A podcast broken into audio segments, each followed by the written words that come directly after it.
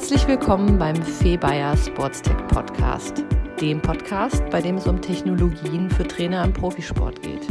Hier werden Trainer sowie Experten und Hersteller von relevanten Sporttechnologien zu allgemeinen Fragestellungen, aktuellem Geschehen sowie Einzelthemen interviewt.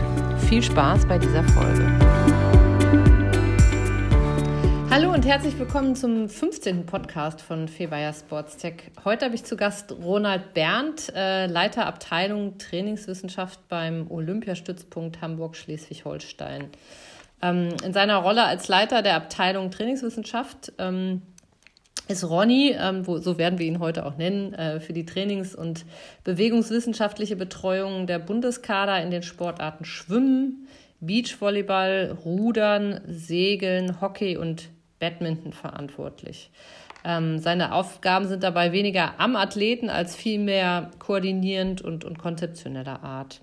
Ronny kommt als Sportler ursprünglich aus dem Wasserball und ist heute ambitionierter Hobbysportler. Über Squash und Tennis ähm, und seit vielen Jahren auch Badminton.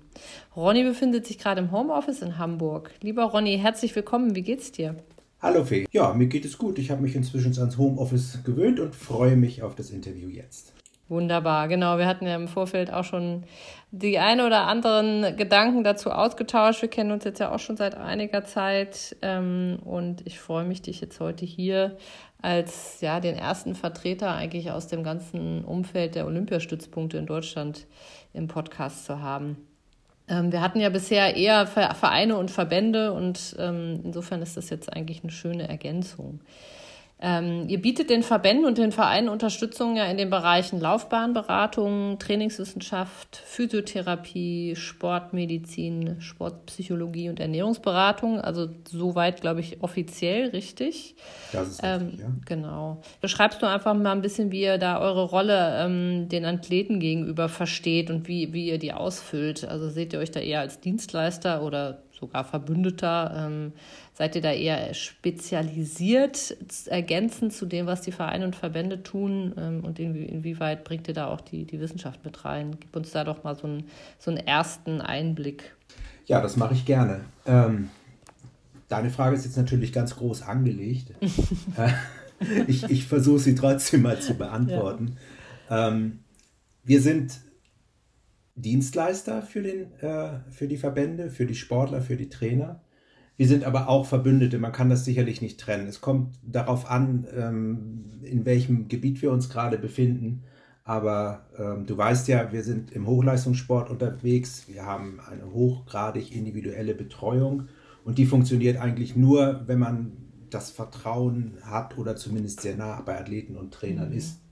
Wenn ich jetzt mal so auf das System gucke, ähm, was wir eigentlich machen in der Trainingswissenschaft jetzt, da heißt das Ganze Trainer-Berater-System. Das heißt, wir sind die Berater der Trainer, Schrägstrich Athleten mhm. und ja, entwickeln mit denen zusammen ja, Optionen, wie sie einfach besser, schneller, was auch immer, auf jeden Fall erfolgreicher werden können. Mhm. Ähm, die anderen Abteilungen, die du genannt hast, für die gilt das auch. Ähm, die sind aber auch noch unterwegs, sag ich mal, im Nachwuchsbereich. Also zum Beispiel, wenn es darum geht, dass jemand äh, seine äh, sportliche Karriere mit seiner beruflichen oder schulischen Karriere zusammenbringen will, ähm, dann ist das die Aufgabe der Laufbahnberatung. Ähm, wenn jetzt ein physiotherapeutisches Thema ist, wenn jetzt ein medizinisches Thema ist, auch da haben wir Kooperationspartner, mit denen wir zusammenarbeiten und die an der Stelle dann helfen. Vielleicht ist das ein bisschen mehr ein Dienstleistungsverhältnis an der mhm. einen oder anderen Stelle, aber eigentlich auch nicht. Also Hochleistungssport für mich ist immer ein hochgradiges Vertrauen zwischen dem Berater, dem Therapeuten, dem Mediziner und dem Sportler, sonst funktioniert es einfach nicht. Ja, ja, das ist die, die Basis, dass da eine gute Beziehung mhm. sich entfalten kann. Was mir jetzt gerade so ein bisschen auf der Seele brennt, ist so die Frage ähm, Trainer, Athlet. Also ihr seid ja, du hast es ja gerade selber auch beschrieben, ihr seid ja Berater eigentlich von beiden. Ich denke, könnte mir aber dennoch vorstellen, dass ihr, ich sag mal, in der Praxis deutlich mehr Zeit mit dem Athleten verbringt und eher äh, punktuell sozusagen mit den Trainern zusammenarbeitet, um einfach zu besprechen, was muss getan werden, wie können wir helfen, wie gehen wir da konzeptionell vor. Habe ich das so richtig zusammengefasst oder wie würdest du das beschreiben? Also ähm, ich denke schon für die Sportarten, die wir jetzt betreuen, stimmt das. Das mag in anderen Sportarten ein bisschen unterschiedlich sein. Es kommt vielleicht darauf an, ob du jetzt im Mannschaftssport unterwegs bist oder im Einzelsport unterwegs bist. Es kommt sicherlich darauf an, was du auch machst. Also wenn du dich mit der Bewegungstechnik eines Sportlers im Training, das sogenannte Messplatztraining, befasst, dann bist du natürlich erstmal mit dem Sportler äh, zusammen und der Trainer trainiert wahrscheinlich den Rest der Gruppe irgendwo daneben. Wenn es um grundsätzlichere Dinge gibt, also Ableitungen für die Trainingssteuerung, dann ist natürlich der Trainer unser Ansprechpartner. Letztendlich hängt es natürlich auch davon, sind es sehr junge Athleten, sind es ältere, sind es sehr selbstständige, sind es weniger selbstständige mhm. Athleten. Also auch, auch das ist sehr, sehr, sehr individuell. Mhm. Wenn wir jetzt von Athleten sprechen, ähm, wir hatten uns ja im Vorfeld auch schon so ausgetauscht. Was sind denn so die größten Erfolge oder was ist denn der bekannteste Athlet, ich sag mal, der letzten fünf Jahre, der, der an eurem äh, Stützpunkt trainiert hat, mit dem größten Erfolg? Ja, der Be oder die bekanntesten Athleten, das sind Laura Ludwig und Kira Walkenhorst mit ihrem Olympiasieg 2016 im Beachvolleyball, die erstens eine großartige Leistung gebracht haben und die zweitens aber einfach auch durch die, ich sag mal, Sympathiepunkte, die sie überall äh, einfach einheimsen, äh, schon sehr bekannt sind. Also ja. das ist sicherlich der größte Erfolg, ja. Zumal sich Beachvolleyball ja auch immer größerer Beliebtheit äh, das freut. ist richtig, ja. Ja, ja.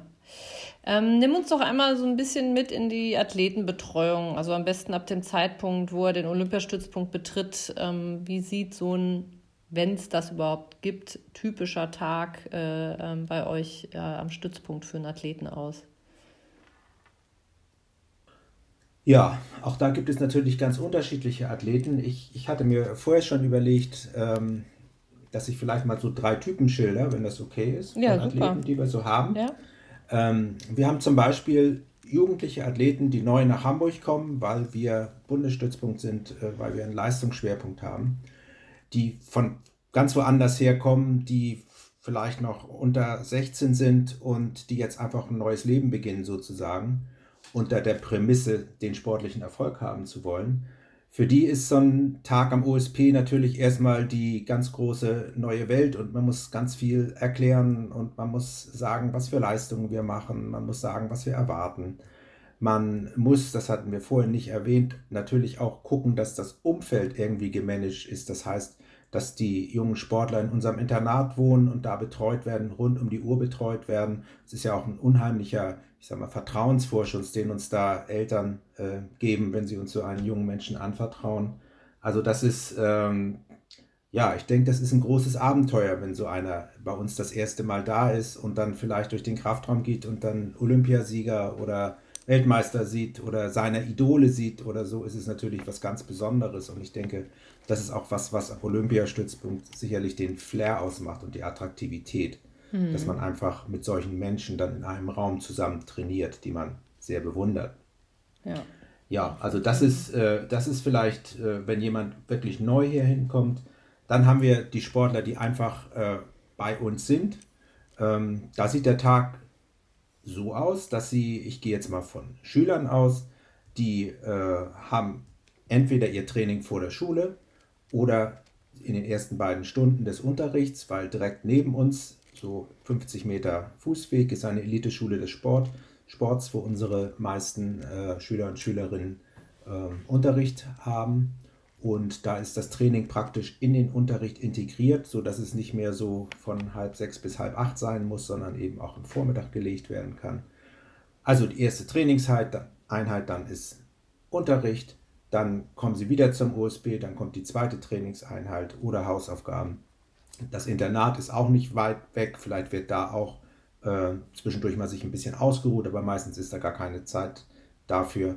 Äh, nach dem Training folgt dann meistens noch Physiotherapie, vielleicht noch Gespräche mit der Mannschaft, mit dem Psychologen, mit dem Ernährungsberater. Das natürlich nicht jeden Tag, aber das sind alles Dinge, die irgendwie in so einem Tag untergebracht werden.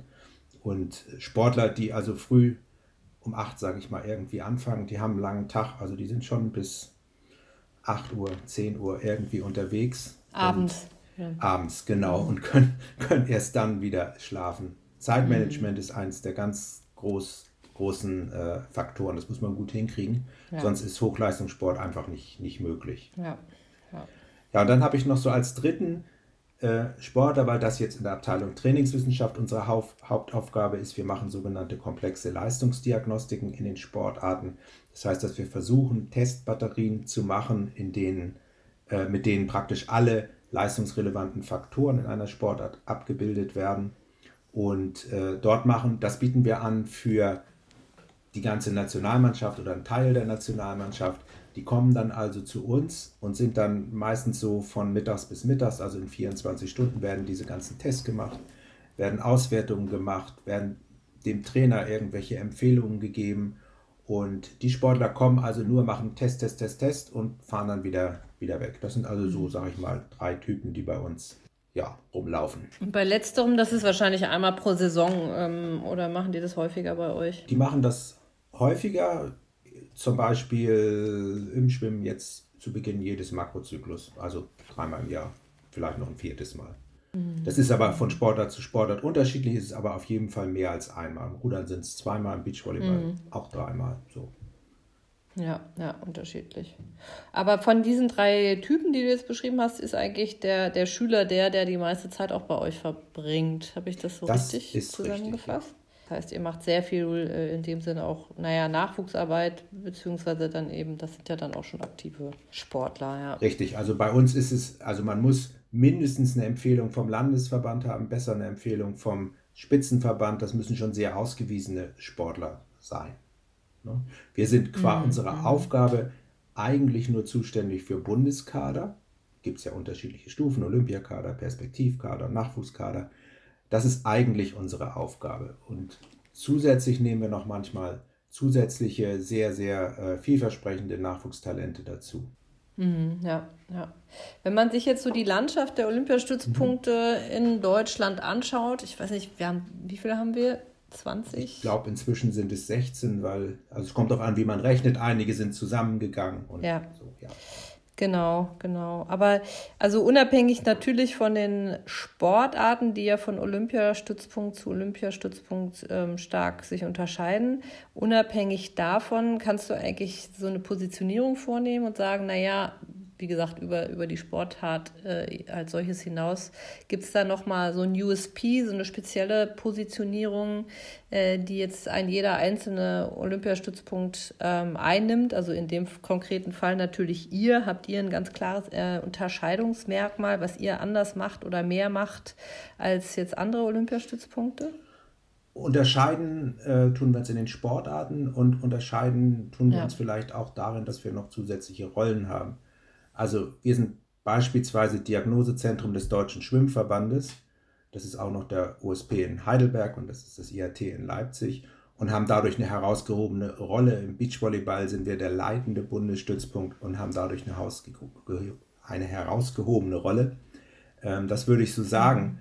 Ähm, ob wir jetzt irgendwas anders machen, wir sprechen natürlich untereinander. Wir versuchen äh, unsere Methoden, unsere Ideen, unsere Wege schon miteinander zu vergleichen, abzugleichen, voneinander zu lernen. Also ich würde jetzt nicht sagen, wir machen irgendwas völlig anders als die anderen Olympiastützpunkte. Wir haben mhm, ähm, ja. im Schwimmen vielleicht, ähm, dadurch, dass wir einfach technisch anders ausgestattet sind, wir haben eine Gegenstromanlage, da gibt es eben nicht so viele. Ne? Da gibt es noch eine in Leipzig, es gibt noch eine in Berlin. Äh, ja, welche in, in Magdeburg gibt es noch eine, also da gibt es nicht so viele von. Und mhm. äh, das hebt natürlich auch raus. Aber wenn wir jetzt über Methoden, Verfahren reden, da versuchen wir eher äh, uns auf, ich sag mal, ein Portfolio zu einigen von Tests, die wir machen für bestimmte ja. Sachen, die wir abfordern.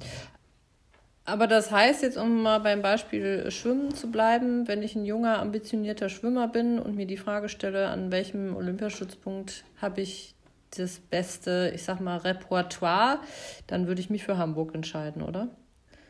Das, da muss ich ein bisschen lachen. Wir sind, äh, äh, wir sind leider nicht das ähm, alleinig Entscheidende. Also ein junger Schwimmer entscheidet sich ja für eine ja. Trainingsgruppe und für einen Trainer und freut sich dann, wenn die Bedingungen auch stimmen. So würde ich es mal einordnen. Ja, ja, aber ich habe es natürlich ganz ja. bewusst versucht, darauf runterzubrechen, wie du gemerkt ja. hast. Ähm, äh, also von der Ausstattung her der, ähm, der Schwimmanlage ähm, habt ihr da schon den einen oder anderen Vorteil, ja, absolut. so zu formulieren. Ja, Wunderbar. So, das, das ähm, Spannendste in eurem Bereich ist natürlich als internationaler Wettkampf immer die Olympiade, die ja jetzt nun leider Corona-bedingt ähm, verschoben wurde. Ähm, welche Rolle oder auch in welcher Taktung vor allem betreut ihr denn dann die, die, die, die, die Athleten, wenn es wirklich darum geht, jetzt konkret ähm, die für die Olympiade vorzubereiten. Kannst du da mal so einen ja, atypischen Verlauf oder eine atypische Betreuung äh, beschreiben? Ja, also Olympiasaison ist natürlich immer was Besonderes, das ist ganz klar. Alle sind angespannter, nervöser, sensibler ähm, und äh, wissen, jetzt ist der Moment, auf den es ankommt. Insofern war es natürlich dieses Jahr tatsächlich auch ein sehr, sehr schwieriges äh, ja, Vorgehen was Motivation und so betrifft, dass die Olympischen Spiele ausgefallen sind. Aber wenn wir jetzt mal davon ausgehen, dass sie 2021 stattfinden, ist es so, dass, ähm, dass wir in dem Jahr noch mehr betreuen als sonst. Dazu muss ich sagen, die Betreuung, die jetzt der Kollege, der bei uns für Schwimmen zuständig ist, macht, die sind natürlich nicht nur bei uns in, am OSP. Der fährt also zu ich weiß nicht, vielleicht vier, fünf Wettkämpfen, ich gehe jetzt mal nicht von Corona, sondern von einer Normalsituation aus, im Jahr, also zu Weltmeisterschaften, zu deutschen Meisterschaften, zu irgendwelchen Schwimmevents. Der macht drei, vier Trainingslager im Jahr mit, der macht die unmittelbare Wettkampfvorbereitung vor den Olympischen Spielen mit. Ein Trainingswissenschaftler fährt meistens auch mit zu den Olympischen Spielen. Das heißt, der ist wirklich ganz, ganz nah dran an der Mannschaft, sonst wird das Ganze aber auch nicht äh, funktionieren. Wir machen jetzt im OSP äh, nicht viel anders in der Saison. Wir testen vielleicht ein bisschen mehr, aber eigentlich auch das nicht. Wir gehen mit den Sportlern vielleicht noch etwas sensibler um als sonst. Man kann sich das vorstellen, wenn man dann, je näher man zu den Olympischen Spielen kommt, wenn dann ein Testergebnis nicht so gut ist, wie das der Sportler, der Trainer oder der Diagnostiker gerne hätte, das muss man dann schon sehr, sehr gut verpacken, damit es nicht äh, zu größeren ich sag mal, Krisen führt. Also das ist nicht so ganz einfach. Ja, ja. Gerade in der Olympiasaison. Es ist halt auch viel, viel Abstimmungs- und Koordinationsbedarf, weil ja eben auch unterschiedliche Organisationen und, und Einzelpersonen ähm, da involviert sind, wo das alles idealerweise ja. auch zusammen ineinander greifen muss. Es ist, es ist natürlich so, auch das ist individuell. Äh, du weißt, im Beachvolleyball kommen wir eigentlich von professionellen Strukturen, der Verband arbeitet jetzt damit. Da sind aber, das sind aber schon Teams, die sehr autark vielleicht arbeiten. Im Schwimmen ist es eine Nationalmannschaft mit Bundestrainer, mit Chefbundestrainer. Das ist eine andere Situation. Ähm, da ist man auch anders eingebunden. Gleich ist allen, natürlich sind es immer Teams. So, also wenn ich jetzt eben gesagt habe, es gibt vielleicht Testergebnisse, die sind nicht gut, dann muss ich vielleicht erst mit dem Psychologen sprechen und sagen mal, ist da irgendwas oder mit irgendjemand anders, mit dem Trainer selber. Vielleicht haben die Testergebnisse ja auch gar nichts mit der sportlichen Leistung zu tun, sondern im Umfeld stimmt irgendwas nicht oder oder oder. Vielleicht muss ich mit einem Mediziner sprechen, vielleicht stimmt da irgendwas nicht oder mit einem Physiotherapeuten, weil irgendwie muskulär stimmt was nicht. Also das ist schon immer ein Team, äh, eine Teambetreuung, ja. sonst äh, funktioniert es nicht, weil das ist es muss so sehr alles stimmen, um letztlich dann da irgendwie auf dem Treppchen zu stehen. Da darf nichts falsch sein, weil die anderen schlafen auch nicht und äh, ja, da ist nicht viel ja. Platz. Ja, jedes Stellrädchen, auf was Einfluss auf ja. den Erfolg hat, muss eigentlich optimal ausgesteuert so sein, damit es dann zum Erfolg führt. Und gerade die mentale Ebene ist, muss dann auch ja, noch stimmen. Absolut. Ähm, wir schauen uns ja so im Rahmen unserer Arbeit auch immer so ein bisschen die, ich sag mal, die ganzen Informations- und Datenströme an und mir fällt immer wieder auf, dass ähm, also einerseits werden ja unglaublich viel Athletendaten gesammelt, gerade jetzt im Vereinskontext, ähm, die dann ja auch idealerweise ein Verband für eine Nationalmannschaft benötigt oder eben auch ihr für eure Leistungsdiagnostik, wo ja auch in beide Richtungen die Informationen fließen müssen. Ähm, wie sieht denn diese, diese Form der Zusammenarbeit aus? Also habt ihr tatsächlich schon, ich sag mal, digitalisierte Wege und, und Möglichkeiten, diese Belastungs- und, und diagnostischen Daten äh, mit den Vereinen, mit den Verbänden auszutauschen? Oder ist das, ja, ich sag mal, relativ äh, standardisiert noch per E-Mail, per, per PDF-Reports? Ähm, gib uns da doch mal einen Einblick, ähm, wie ihr da derzeit arbeitet. Ja, also die große Datenbanklösung, dass alle es in eine Datenbank äh, spielen, die super funktioniert und wo alle dann alle Daten haben, die sie brauchen. Die haben wir nicht. Hätten wir gerne, haben wir aber nicht. Äh, ja, das, das, wissen wir ja. Ähm, und äh, insofern Thema. gibt es alles dazwischen. Es gibt von, wir kriegen PDF und müssen es nochmal eintippen. Es gibt äh, definierte Schnittstellen, um über CSV oder was auch immer Dateien irgendwas äh, auszutauschen. Ähm, es, ich, da kann ich wirklich nur sagen, es kommt immer drauf an. Daten sind auch immer sehr sensibel. Das heißt, da komme ich wieder, was ich mhm. anfangs sagte, zum Thema Vertrauen. Trainingsdaten geben Trainer ungern aus der Hand äh, Leistungsdaten, Testdaten, das ist alles, äh, der Austausch funktioniert nur, wenn da absolutes Vertrauen da ist. Aber dann ist es eben tatsächlich noch sehr viel in Anführungsstrichen zu Fuß. Also da haben wir einen deutlichen Nachholbedarf.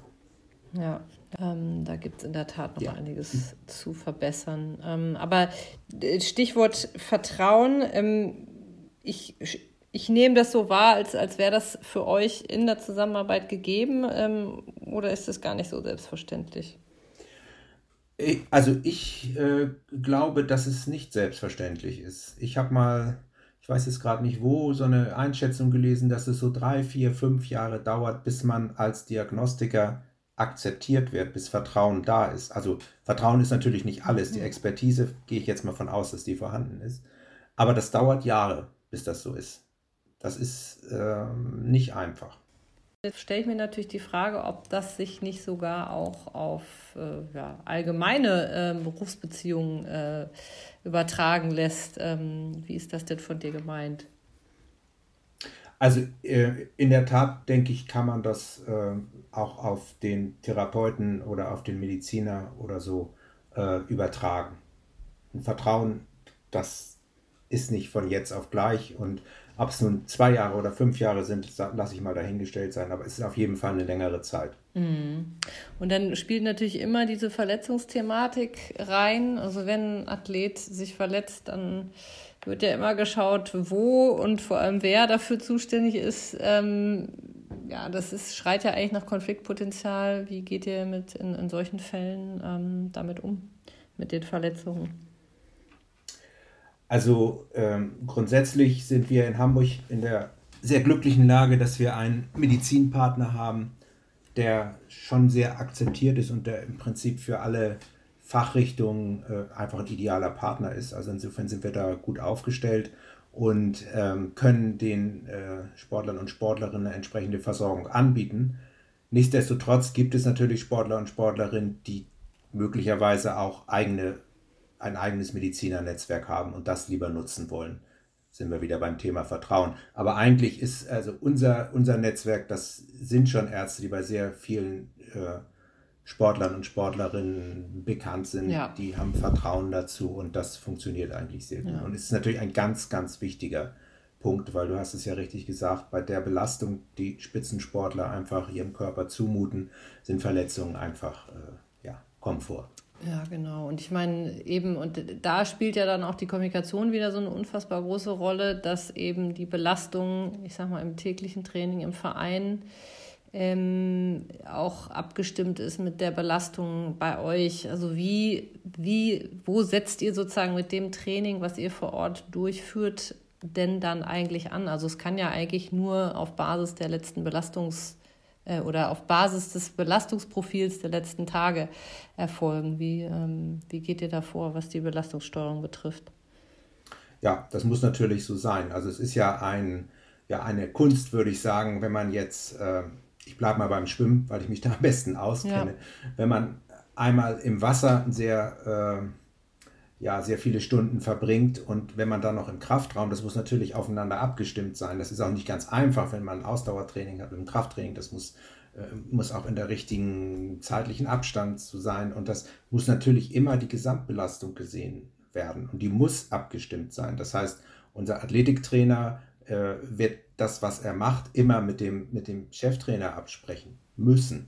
Und ja. natürlich ist es auch so, wenn äh, irgendwas auffällt, also der Sportler ist heute irgendwie, reagiert anders als sonst oder macht einen anderen Eindruck oder die Körpersprache ist anders, ähm, dann äh, muss auf den Sportler zugegangen werden und dann muss geguckt werden, was ist Sache und dann muss man eventuell auch anpassen. Es gibt immer einen Plan und es gibt immer die Notwendigkeit zu gucken, ist das jetzt der richtige Plan, also auch wenn man schon dabei ist. Mhm, genau, man muss immer auch die Flexibilität haben, Absolut. dann auch tagesaktuell ähm, auf die Gegebenheiten reagieren zu können. Ja, das Steckpferd Leistungsdiagnostik bei euch, da kannst du uns, glaube ich, ein paar spannende weitere Einblicke noch ergänzend zum Training geben. Ähm, welche Trends beobachtest du erstmal gerade so allgemein in der Leistungsdiagnostik? Es gibt ja viele umstrittene Standards. Ähm, ich möchte jetzt mal ganz bewusst keinen nennen, sondern erstmal hören, was du von dir aus gerade so als Trend siehst und welche, welche Marker du als sinnvoll erachtest. Ja. Großes Feld. Ja, ich, genau. Tob dich aus. Hörst du schon an meiner Reaktion. Das ist, das ist einfach so, wenn man so äh, viele Sportarten letztlich ja, irgendwie am Start hat, die einfach wirklich sehr unterschiedlich sind, so dann ist es natürlich schwierig, da ähm, sozusagen eine einheitliche äh, Sache zu machen. Ähm, Aber vielleicht mal, bleiben wir mal beim Schwimmen, also um es äh, ja. vielleicht jetzt für den Anfang mal einen einfachen Einstieg zu finden, weil natürlich äh, ist es von Sportart zu Sportart stark unterschiedlich. Mhm. Ähm, aber wir haben ja schon ein bisschen über Schwimmen geredet. Vielleicht ähm, knüpfst du da erstmal nochmal an mit der leistungsdiagnostischen Frage. Ja. Also Schwimmen ist natürlich gleich eine Sportart, die nicht so ganz einfach ist, weil es im Wasser ist und da ist es mit der Diagnostik schon an der einen oder anderen Stelle nicht ganz unkompliziert. Äh, also jedenfalls wesentlich komplizierter, als wenn man auf, der Laufband, auf dem Laufband läuft. Ähm, wenn wir Leistungsdiagnostik, also eine komplexe Leistungsdiagnostik im Schwimmen machen, versuchen wir, ich hatte es ja vorhin gesagt, alle leistungsbedingenden Faktoren irgendwie abzutesten. Im Schwimmen sind das natürlich einmal das, was der Sportler im Wasser macht, wenn er schwimmt, und dann sind es Start und Wenden. So, das ist also im Prinzip das, was ein Rennen ausmacht. Und wir versuchen jetzt alles, was drumherum ist, also Kraftfähigkeiten, Schnelligkeit, Fähigkeiten, Ausdauerfähigkeiten entsprechend abzutesten.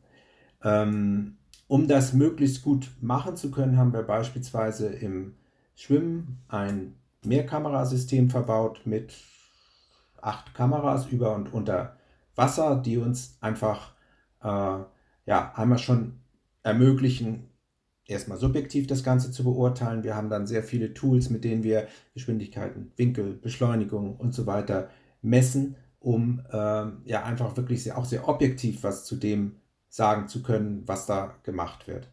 Ähm, wie gesagt, Wasser ist immer ein bisschen schwierig. Wir haben äh, einen sehr, wie soll ich sagen, ja, sehr weit entwickelten Messplatz, was Start und Wenden betrifft. Also ein Startblock äh, wo Kraftmessplatten verbaut sind, wo entsprechende Kraftwerte ähm, also auch angezeigt werden. Start ist ein ganz wichtiges Element beim Schwimmen. Je kürzer die Strecke, desto wichtiger ist der Start. Ja. Und da beschäftigen wir uns sehr mit. Und äh, neben diesen, ich sage jetzt mal, spezifischen Tests, die wir dann im Wasser machen, äh, gehört zu einer Leistungsdiagnostik auch immer sowas wie Grundfähigkeiten, Fertigkeiten. Mhm. Also äh, wir machen Krafttests, äh, wir machen Sprungtests, um einfach ähm, ja, zu sehen, wie die Voraussetzungen sind. Wir haben natürlich, äh, wir sind seit, ich muss jetzt lügen, seit 1992 Diagnosezentrum, also wir sitzen natürlich auf sehr, sehr vielen Daten und ähm, können nicht nur im Längsschnitt, ich sagte ja, dreimal pro Jahr kommt ein Sportler und kommt dann über mehrere Jahre. Da können wir natürlich sagen, wie verändert sich da was? Verändert sich das in die richtige Richtung? sondern wir können auch im Querschnitt sagen, was jetzt zum einzelnen Test oder die Tests in der, in der Gesamtschau, ähm, wo jemand steht und was vielleicht auch zu erwarten ist. Also unsere Idee ist natürlich, dass wir äh, einmal äh, Hinweise zum Training geben können, dass wir Hinweise zu Schwerpunkten beispielsweise im Techniktraining geben können und ja, letztlich auch, dass wir ein bisschen prognostizieren können, was äh, beim aktuellen Leistungsstand möglicherweise bei einem Wettkampf rauskommt. Mhm. Was, was nehmt ihr für Biomarker in der Leistungsdiagnostik? Also macht ihr tatsächlich Laktat und vielleicht auch noch den einen oder anderen oder ähm, wie seid ihr da aufgestellt? Ja, also der äh, Ausdauertest, den wir machen, der ist mit Laktat. Wir haben ähm, als neues Verfahren gerade ausprobiert, äh, Spirometrie im Wasser zu machen. Wir haben ja, ich sagte das vorhin, eine Gegenstromanlage. Das heißt, der Schwimmer, die Schwimmerin schwimmt auf der Stelle. Deswegen kann man das auch live machen. Mhm. Ähm, das ist aber relativ aufwendig. Mhm. Die Methode hat uns noch nicht so gefallen. Wir machen das jetzt wieder mit der Nachatmungsmethode im Becken. Da können wir natürlich nicht mit dem Schlauch und so weiter nebenher rennen über ein 50 Meter Becken. Ja. Das hält man dann nicht durch irgendwann. Also deswegen diese Methode, aber dies, äh, das nehmen wir auch. Ähm, wir nehmen in bestimmten ähm, Trainingsphasen noch CK-Werte, Harnstoffwerte, ja. sowas. Ja, okay. Also ja, im Prinzip die, schon die, Marker, die man so in einem standardmäßig nimmt. Ja, genau. Jetzt hatte ich dich so ein bisschen nach Trends gefragt. Du hast, das war jetzt mhm. eher ein bisschen beschreibend, wie ihr aktuell mhm. arbeitet. Was, was sind aus deiner Sicht gerade die aktuellen Trends? Wo geht es hin mit der Leistungsdiagnostik? Wir bleiben im Schwimmen, der Einfachheit mhm. halber. Ja, was sind die Trends? Also, ich sage mal so, ein Trend ist, dass wir versuchen, aus den Daten, die wir haben, mehr rauszuholen. Also mhm. Also Stichwort, ich will jetzt nicht gleich wieder mit künstlicher Intelligenz anfangen, aber ich will, aber schon in die Richtung geht es. Also dass man einfach versucht, die Daten noch auf einem anderen Level zu analysieren und zu Ergebnissen zu kommen. Das ist noch was, was, was äh, nicht so, so richtig gut ist, wie ich mir das wünsche. Und das ja. ist sicherlich ein Trend. Ähm, das andere ist, wir möchten natürlich gerne Bewegungsanalyse machen, am liebsten dreidimensional, am liebsten markerlos und automatisch alles. Da sind wir aber im Wasser und unter Wasser, über Wasser. Das ist, ein, ist ein technisch sehr, sehr anspruchsvoll. Mhm. Aber das ist, ähm, das ist in anderen Sportarten auch Trend. Es gibt an den OSPs ein Projekt, wo ein Bewegungsanalysesystem gerade evaluiert wird, was dann vielleicht ähm, zukünftig allen zur Verfügung steht. Also da, da sehe ich auf jeden Fall einen großen Trend. Mhm. Dann ähm, machen wir zwei Projekte mit Sensoren, wo wir also versuchen, dass automatisch Parameter äh, erfasst werden. Also, dass man nicht mehr dokumentieren muss, was einer schwimmt, sondern dass das automatisch erkannt wird, wie viel hat er geschwommen. Die, mhm. die Wenden werden automatisch ja. erkannt, die Frequenz ja. wird, die ja. Geschwindigkeit und so das weiter. Macht ihr mit so Sensoren fort. am Körper? Ja. Mhm. Genau. Also mehr Information und die Information besser auswerten. Das ist, das ja. ist tatsächlich die Sache. Ne? Und äh, ja. Ja, so allgemeine Themen. Ja. Du hast jetzt aber dabei ja wirklich schon auch, ich sag mal, die Antworten auf einer technologischen Ebene gegeben. Das war jetzt gar nicht so sehr der Sinn meiner mhm. Frage, aber wenn wir schon mal bei der Technologie ähm, angelangt sind, ähm, wie nähert ihr euch denn dem Thema Sporttechnologien? Also äh, wir sehen ja einfach allgemein, dass, dass dieser Markt an, an Technologien und Innovationen, dass der sich eigentlich immer schneller dreht, dass immer schneller äh, und um immer mehr Technologien auf dem Markt schwemmen. Das heißt, einerseits hast du natürlich die Herausforderung, da überhaupt erstmal einen Überblick zu bekommen, die Sachen richtig einzuordnen, für dich richtig zu bewerten.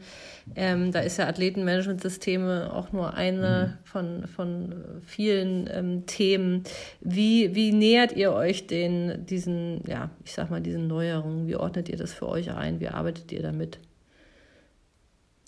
Ehrlich gesagt ist es ein großes Problem, weil letztendlich äh, für einen Olympiastützpunkt alleine ist man schnell überfordert, also weil es einfach von den, von den zeitlichen Ressourcen gar nicht geht. Das heißt also, was wir eigentlich äh, versuchen, ist, dass wir die Olympiastützpunkte oder vielleicht darüber hinaus das äh, wissenschaftliche Verbundsystem Leistungssport, was es in Deutschland gibt, dass wir sozusagen gemeinsam etwas entwickeln und dann zur Verfügung stellen können. Sonst, sonst wird es einfach schwierig. Okay. es, gibt, ähm, es gibt natürlich Arbeitsgruppen, die sich damit beschäftigen unter den Trainingswissenschaftlern. Es gibt das Institut für angewandte Trainingswissenschaft, ja. die eine große Expertise auch auf dem Bereich der Technik haben. Also es gibt schon Institute, die sich damit beschäftigen, aber für mich jetzt an einem Olympiastützpunkt höre ich natürlich, was wird wo eingesetzt. Ich versuche dann in der Sportart äh, mit dem Spitzenverband zu sagen, ich habe gehört, da, da gibt es irgendwas. Wir haben beispielsweise äh, letztes Jahr ein Schwimmwiderstandsgerät. Das ist also ein Seilauszuggerät, wo man die Widerstände einstellen kann. Das kommt aus Schweden. Das hatte ich von dem Kollegen aus Stuttgart gehört, dass sie es in der Leichtathletik einsetzen. Wir haben gedacht, Mensch, das wäre doch vielleicht auch cool im mhm. Schwimmen. Ja. Haben wir dann in einem Forschungsprojekt das Ganze bekommen und evaluiert und setzen das jetzt zukünftig wahrscheinlich in der Diagnostik ein. Also das ist so, so ein klassisches Vorgehen. Man, man hört was. Ja, aus dem Netzwerk. Ja, genau. Mhm. Anders, anders geht es nicht, weil es ist natürlich ganz viel, was es gibt. Du sagst es ja, es dreht sich immer schneller. Ja. Und das macht es auch nicht einfacher. Ja, es, ist auch, genau. es ist auch, man muss es einfach mal noch so einen Aspekt sehen. Wir sind ja keine Uni, also wir haben auch kein Labor, sondern das Ganze muss routinetauglich sein. Es darf nicht immens Auf- und Abbau ja. sein, es darf ja. nicht sensibel sein, es muss robust sein, es muss einfach funktionieren. Mhm. Und wenn das nicht gegeben ist, dann ist es schwierig. Mhm. Also aus meiner Erfahrung ist, wenn man irgendwie eine KLD macht und die Sportler müssen drei Stunden warten, weil meine Technik nicht funktioniert, dann kommen sie beim nächsten Mal nicht mehr. Das ist relativ einfach. Wobei das ja sich nicht nur auf die Arbeit bei euch bezieht, sondern grundsätzlich im Spitzensport. Ne? Da hast du ja, nicht stimmt, äh, die ja. Möglichkeit, da fünfmal auf und abzubauen und neu zu laden und wie auch immer. Ähm, nee. Das heißt aber, ihr, also ähnlich wie wir das machen, ihr guckt in den Markt rein, ähm, aber darüber hinaus habt ihr eben auch ähm, durch das IAT auch eine Möglichkeit, äh, Technologien auch selber zu entwickeln. Ne? Ja, also das IAT ist jetzt nicht in, also wenn es jetzt um Technologien entwickeln, ist ja eigentlich eher das FES, das ist das Institut in Berlin, was sich für die Geräteentwicklung mehr aufgerufen fühlt. Ähm, ich denke, beim IAT ist man eher, wenn man sagt, was gibt es jetzt Neues auf dem Bereich der Bewegungsanalysesysteme, wenn ich solche Informationen haben will. Ja, also das ist, das würde ich da eher, ja, eher so ja, verorten. Okay. Natürlich wird, werden auch Dinge gefertigt, klar, aber das ist sicherlich nicht die primäre Aufgabe. Ja. Ich denke, was, äh, was ganz wichtig noch ist, ich sagte ja vorhin, dass die Mitarbeiter auch in den jeweiligen Sportarten und international unterwegs sind zu, zu Weltmeisterschaften oder was weiß ich. Da gibt es natürlich einen ganz regen Austausch mit den Kollegen aus den anderen Ländern und mhm. da hört man dann oder sieht der Kollege aus Australien, macht da aber irgendwas ganz Cooles. Was ist das denn?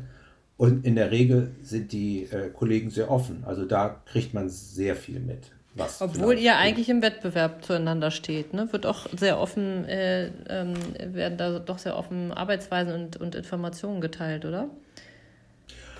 Ja, also dieses, hm. dieses äh, sehr zurückhalten ist, finde ich, eine sehr deutsche Eigenschaft, sag ich mal. Ja. Das ist in den, in den angloamerikanischen Ländern ja. eigentlich nicht so. Ja, das erlebe ich auch so. Gerade die angelsächsischen Länder sind da sehr off, offen im Teilen ja. von Arbeitsweisen und Informationen, ähm, weil meistens, wenn man selber was teilt, kriegt man auch was zurück und so ähm, da profitieren dann alle von. Ähm, ich würde so zum Schluss gerne noch auf einen Aspekt eingehen, ähm, den du eigentlich mittendrin erwähnt hattest, nämlich das Thema mhm. Zeitmanagement. Ähm, das ist, wie du ja selber schon sagtest, ähm, eine große Herausforderung. Ähm, einerseits das tägliche Training, ähm, aber auch die tägliche Regeneration mit entsprechend Job oder eben auch Schule zu kombinieren. Ähm, bietet ihr da auch eine Hilfestellung, dass einfach ähm, ja, den Schülern oder eben den Erwachsenen sozusagen, die dazu unterstützen? Ähm, wie, wie nähert ihr euch diesem, diesem ganzen Thema, was natürlich eine riesengroße Voraussetzung ist, damit das am Ende mhm. alles auch funktioniert? Du, du sagst es ja schon äh, ganz richtig, das ist eine Voraussetzung und insofern widmen wir uns natürlich dem Thema. Ich habe also zwei Kolleginnen und einen Kollegen, die äh, sind Laufbahnberater, Laufbahnberaterinnen und die beschäftigen sich mit der sogenannten dualen Karriere. Das heißt, ähm, dass also geguckt wird, dass sowohl die sportliche Karriere wie auch die schulische berufliche Karriere funktioniert. Und ähm, das ist eine ganz intensive Betreuung und das ist also ganz äh, wesentlich, damit das Ganze überhaupt funktionieren kann. Also das sind äh, solche Sachen wie äh, ich erwähnte es vorhin, in der Schule ist es möglich, das Training während des Sportunterrichts zu machen. Es ist äh, möglich, die Schulzeit vielleicht zu strecken. Es ist möglich, äh, was weiß ich, es ist irgendeine Klausur steht an und die Sportlerinnen, der Sportler sind im Trainingslager. Dann wird eben da vor Ort organisiert, dass mit der Botschaft jemand äh, dabei sitzt und das kann dann da abgenommen werden oder irgendwie sowas, um nur ganz wenige Beispiele zu nennen. Mhm, mhm. Es gibt auch äh, die Möglichkeit äh, in Hamburg der sogenannten Spitzensportlerquote. Das heißt, für Studiengänge gibt es eine Quote von 1, 2 Prozent, äh, die also von Spitzensportlern in Anspruch genommen werden können. Da kümmern sich dann meine Kolleginnen drum.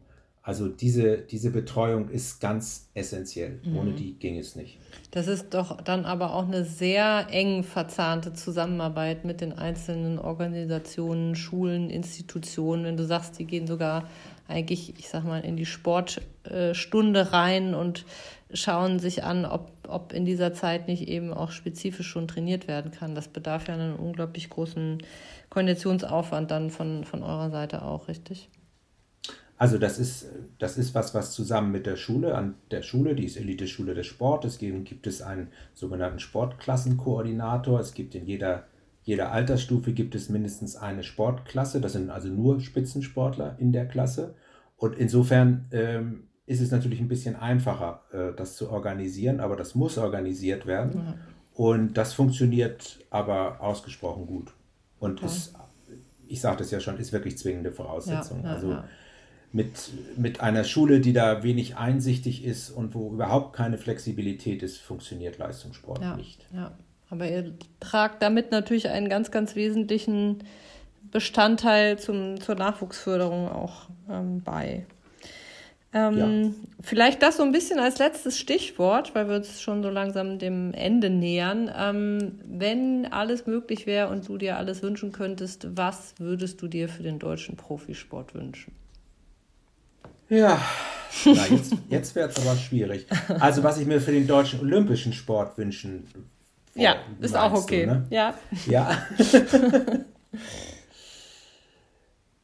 ich würde mir wünschen, dass der deutsche olympische Sport etwas mehr Anerkennung findet, die über alle vier Jahre sind Olympische Spiele hinausgeht. Ähm, du weißt auch, in Deutschland ist es schon Fußball, Fußball, Fußball und Fußball und dann mhm, kommt lange ja. nichts. Und der olympische Sport ist da schon sehr hinten an. Und mir tut es fast immer weh, wenn ich weiß, mit wie viel Engagement und mit wie viel Zeitaufwand da junge Menschen äh, etwas machen und hinterher weiß es keiner oder, oder ist es nur mal so ein Aufblitzen alle vier Jahre. Also, dass das irgendwie vielleicht gesellschaftlich akzeptierter wird, dass es vielleicht medial irgendwie auch dazwischen mal irgendwie betreuter wäre, würde ich mir wünschen. Sehr. Ja, ja. Befürchte, das ist kaum möglich, aber ich würde es mir sehr wünschen. Hm, also ich denke, ähm, also wenn man es mal positiv sieht, ich, ich erlebe halt immer wieder, dass in vielen dieser Sportarten einfach wirklich sehr kreativ gearbeitet wird, weil man eben mhm. wenig Mittel zur Verfügung hat und aus, aus wenig viel machen muss. Und ich finde auch, dass ähm, trotz des teilweise relativ schlechten Stellenwertes, an, ähm, den der Hochleistungssport in Deutschland hat, dass wir unglaublich viel äh, daraus machen. Also ich finde es eigentlich erstaunlich, was der Profi, äh, Profisport in Deutschland trotz teilweise recht schlechter Rahmenbedingungen ähm, schafft zu leisten. Also jetzt gerade auch dann im internationalen Vergleich. Und ich mhm. muss sagen, so eine gewisse kleine Chance sehe ich auch tatsächlich in Corona. Ähm, der Basketball hat es vorgemacht. Durch das Finalturnier haben die ja deutlich, zumindest mal für das Finalturnier separiert betrachtet, ähm, ich glaube sogar um ein Sechsfaches, ich habe jetzt die Zahlen nicht im Kopf, ähm, mhm. die, die Reichweite äh, steigern können. Und ähm, äh, ich kann mir schon vorstellen, jetzt ist natürlich immer noch die große Frage, wie jetzt die, die zweite Jahreshälfte verlaufen wird, also äh, was, was die Infektionszahlen betrifft, aber natürlich auch was die Corona-Maßnahmen betrifft. Ähm, ich sehe da aber so oder so auch die Chance für die eine oder andere Sportart eben diese, ich sag mal, Gunst der Stunde zu mhm. nutzen und vielleicht auch ein bisschen stärker mh, für den eigenen Sport aufmerksam zu machen. Und das würde ich jetzt auch mit deinen Wünschen äh, mit ins Universum schicken. okay, das passt. Ja, super. Ronny, ähm, ja, ich, wir sind am Ende, wie ich es eben gerade schon so ein bisschen angedeutet habe, zumindest am Ende dieses Podcasts. Mhm. ähm, ich danke dir vielmals für das äh, sehr angenehme Gespräch. Ähm, und äh, genau, wir gehen jetzt hier im September mit der Folge online. Und äh, vielen Dank auch an die äh, Zuhörer fürs Zuhören. Ich hoffe, ihr habt neue und spannende Einblicke bekommen können. Und ansonsten geht es hier wie in gewohnter Manier nächste Woche weiter. Vielen Dank an dich, Ronny. Viele Grüße ja. nach Hamburg. Vielen Dank, Fee. Ja, tschüss. Tschüss.